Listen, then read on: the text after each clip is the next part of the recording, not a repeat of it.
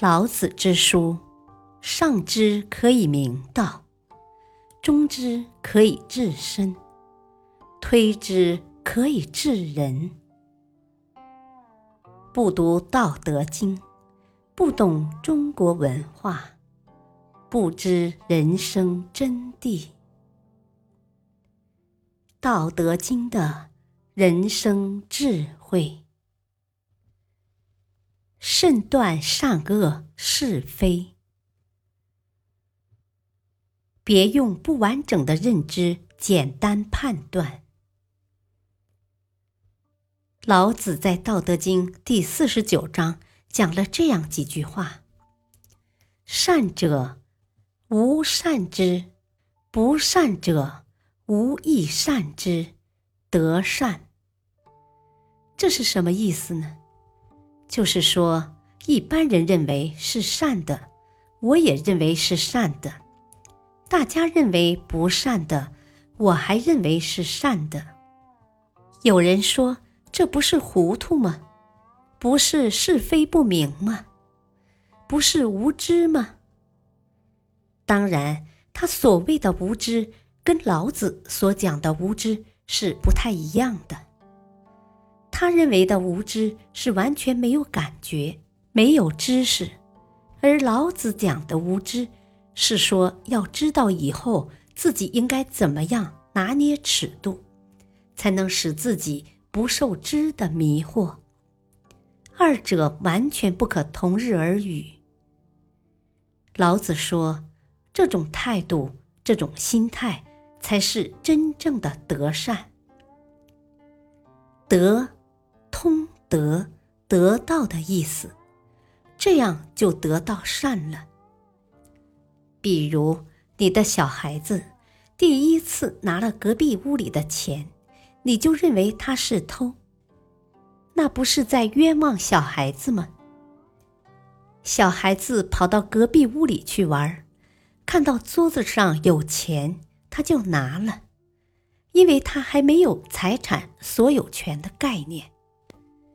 他认为钱是可以拿的，而你一下子就断定小孩子这么小的年纪就有偷窃行为，将来肯定完蛋。于是为了他好，赶紧跟他讲一大堆道理。他本来还不知道什么是偷，你这种做法反而等于告诉他，原来可以偷。这是谁的罪过呢？你说你在做善事，实际上很显然你是在做坏事。老子接着又说：“信者无信之，不信者无亦信之，得信。”意思是讲信用的，我对他讲信用；不讲信用的，我也对他讲信用。这样。我就得到了真正的信用。如果从字面上来解释这句话，就是人家骗你钱，你就让他骗，这就是标准的笨蛋了。你上当一次，人家会说你是无知；上当两次，人家会说你是愚蠢。老子怎么可能比这种人还糟糕呢？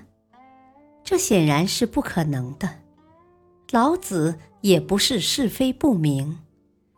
中国人最讨厌是非不明的人，可是我们还有另外一面，就是非常不喜欢是非分明的人。为什么呢？因为看到他不讲信用，就摆明了说你是没有信用的，我以后对你也不讲信用。这样就等于把他逼到墙角里面去了。就算他再讲信用，也没有人会相信了。这是好还是坏呢？举一个例子，有人要向我借五百块钱，说了一大堆理由，我一听就知道是假的，但是我不拆穿他，只说好好好。尽量想办法，到最后还是没有借给他。可我没有明说他是在骗我。我们这样做的目的是什么？就是让他自己去反省，这样我们才算是真正在做好事。如果直接拆穿他，说他是骗人的，他心里就会想：反正你已经把我看穿了，那我反省也没有什么用，改变也没有用，然后就想尽办法，非要把钱骗到手不可。说难听一点。这种人就是不了解什么叫做知。有时候我们不说他，他还会自己改变；一说他，他就认为我们已经判他死刑了，干脆就破罐子破摔了。最近五年形势变化很快，很多公司突然间订单少了，而这些实业家又不懂互联网。电子商务，所以他们问我到底应该干还是不应该干。我不敢回答，只能告诉他们：中国人所有的问题只有一个答案，也是最好的答案。任何人问你，你就问他，你看呢，就没事了。中国人问问题的时候，心中已经有数了。他只是想看看你跟他的看法是否一致。其实非常简单，有些人你叫他不干，他马上讲一大堆理由，说怎么可以不干呢？最后你还是感到不愉快。中国人就是这样。第一，当老板的十个中有八个脾气坏。因为骂人骂惯了，不骂觉得很不自在。第二，当老板的十个中有八个是劳碌命，闲不下来，不能怪别人。所以百分之八十的老板，你叫他干就没错。只有真正好的朋友才说不要干。中国人很有意思。如果你真正读懂了《易经》，你就会对中国人了如指掌。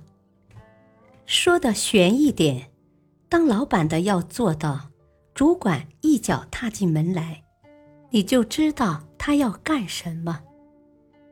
中国人看起来很复杂，事实上我们很单纯；西方人看起来很单纯，事实上比我们复杂。老子认为，对于不善的人也要善待之；对于不讲信用的人也要讲信用。其实这样做并非不辨善恶是非，而是提醒我们不要以自己并不完整的认知，只凭事物的表面现象，就来简单的判断善恶是非。